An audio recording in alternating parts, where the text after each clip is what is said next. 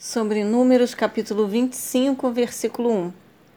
Durante o tempo em que os israelitas se estabeleciam no vale de Chitim, das Acácias, os homens de Israel começaram a se envolver em relações sexualmente imorais com as, mulher, as mulheres moabitas.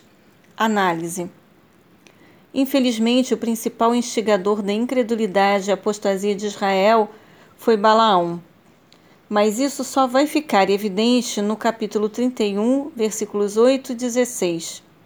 Não tendo conseguido destruir Israel por intermédio das maldições mânticas, vidência e artes místicas, Balaão seduziu e enganou o povo de Israel por meio dos conhecidos e envolventes ritos religiosos da fertilidade praticados pelos cananeus em adoração a Baal.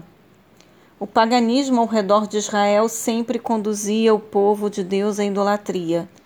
O secularismo, o mundanismo ao redor e dentro das igrejas hoje em dia procura levar os crentes à relativização da fé, ao culto de Peor e ao caso de Cosbe, isto é, a impureza da carne e, da, e desvalorização do espírito.